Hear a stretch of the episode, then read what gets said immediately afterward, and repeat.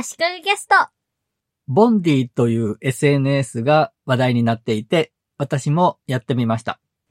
メタバース SNS と言われていますが、そんなに大げさなものではなくて、LINE のようにリアルな知り合いとコミュニケーションを取るアプリですね。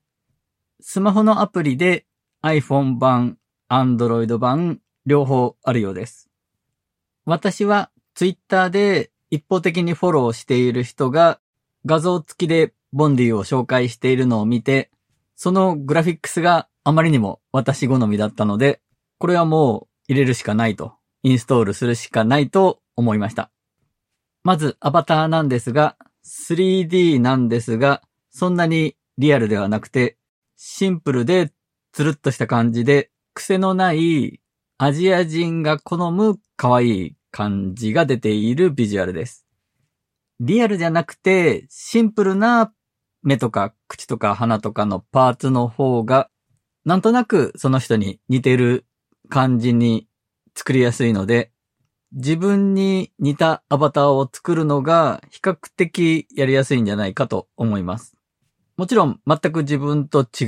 うアバターを作ってもいいんですが、このアプリは見ず知らずの不特定多数の人と交流するようなものではないので、ある程度自分に似せたアバターを作る人が多いと思います。あと、自分の部屋を作れるんですが、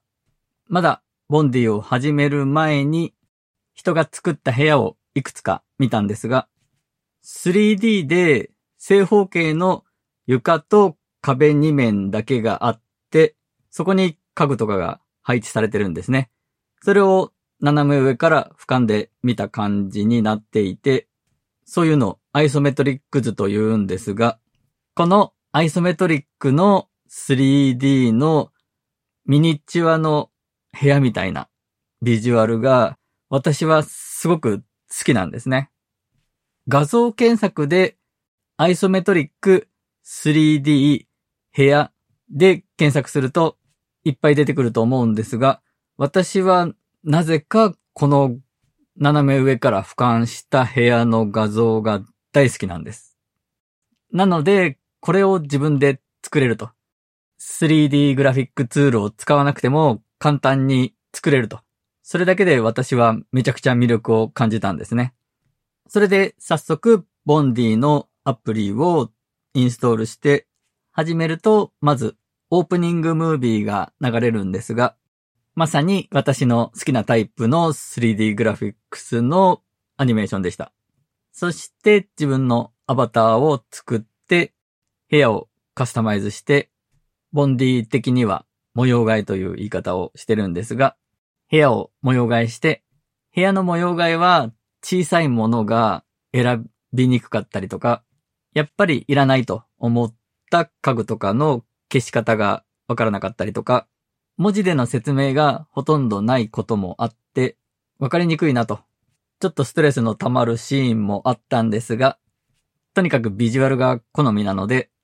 アバター作って部屋の模様替えをして、ひとまず満足しました。とはいえ SNS なので友達がいないと次のステップに行けないので、Twitter でボンディを紹介していた私がボンディを知るきっかけになった人が友達募集していたので、その人と友達になってもらおうかなと思いました。でも、一方的にフォローしているだけですし、その人についてそんなに詳しいわけでもないので、やっぱりやめときました。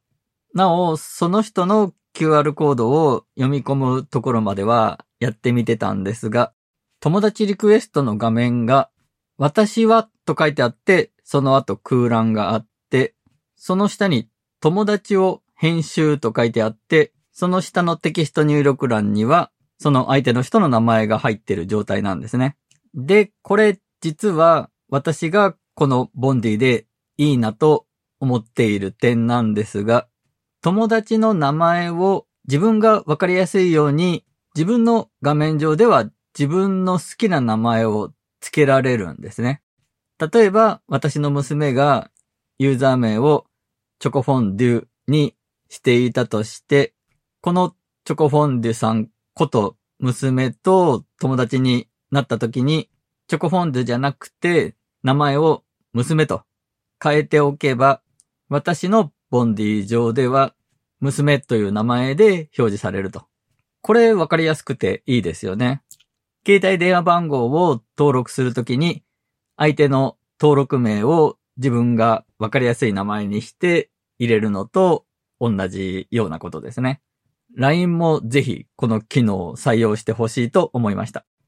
で、友達リクエストの話に戻りますが、私はの後空欄があったのは、自分のユーザー名だと相手にわからないという時に、相手によって自分の本名で誰々ですよと伝えたり、ハンドル名を伝えたりとかできるということで、これも考えられてますね。残念ながら初めての時には分かりにくいんですが、最初私はここで自己紹介するのかと思ってしまいました。でも、8文字という文字数制限があったので、8文字じゃ自己紹介できないなと思ったんですね。ボンディでできることは大きく分けて4つだと思うんですが、まず自分が今何をしているかのステータスを設定すること。メッセージのやり取りをすること。チャットですね。あと、友達の部屋に行くこと。友達の部屋にはメモを残すことができます。部屋の壁にメモが付箋のように貼られるのが面白いというか、なるほどなという感じです。あと、船に乗って海の中に出かけていく航海というのがあります。これは私は今のところほとんど使ってないんですが、友達ではないユーザーと出会うことができる機能らしいです。知らないユーザーとすれ違ったり、メッセージボトルを流したりできるそうです。航海の機能はちょっとおまけ的に私は考えていて、ステータスとチャットと部屋にメモを残すと。この3種類のコミュニケーションができる。ボンディはそういうツールだと私は理解しました。まず、ステータスなんですが、これは自分で今自分が何をしているかを設定します。仕事中、のんびり、寝る、みたいなのもあれば、ドラマ鑑賞中、ゲーム中、あと、猫をめでる、犬の散歩中とか、ちょっと変わり種のステータスもあります。で、これ、それぞれのステータスに合わせて、自分のアバターが動くわけなんですが、その動きがいちいち可愛いんですね。具体的な行動以外に、気持ちとして、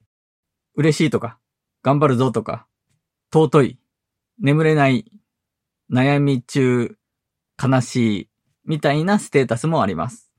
で、ボンディのホーム画面は、友達みんなのアバターが勢揃いしていて、それぞれのステータスに合ったポーズだったり、動きだったりをしてるんですね。この画面がメタバースっぽいといえばメタバースっぽいですよね。バーチャル空間に友達が集まってるみたいな感じにも見えます。あと、ステータスに今の自分の状況についてテキストで入力することもできますし、写真を表示させることもできます。で、このステータスを見て、今、忙しくなさそうな、話しかけて良さそうな人にチャットをするという流れになると思います。このチャットは LINE みたいな感じなんですが、LINE と大きく違うのは、画面の下に自分とチャットをしている相手のアバターが表示されていて、アバターにいろんなアクションをさせることができます。OK とか、拍手とか、ピエンとか、大好きなどもあります。ソファーを選んだら、二人で座ったり、一緒にブランコに乗ったり、踊ったり、などもあります。チャットでテキストを送ったり、写真を送ったりとは別に、アバター同士でノンバーバルなコミュニケーション、言葉じゃない動きで相手に伝えるコミュニケーションもできるところが楽しいですね。チャットのやりとりは必ずしもリアルタイムではないですが、ボンディのこのチャットはアバター同士でリアルタイムなコミュニケーションをする、そういう作りになっています。そしてリアルタイムじゃないコミュニケーションとして相手の部屋に行ってメモを残すという機能があるんですね。部屋の中にいる相手のアバターはステータスとは連動してないようで、ステータスでは寝ている友達も部屋に行ったら起きてるんですね。ここ連動した方がいいんじゃないのと思いました。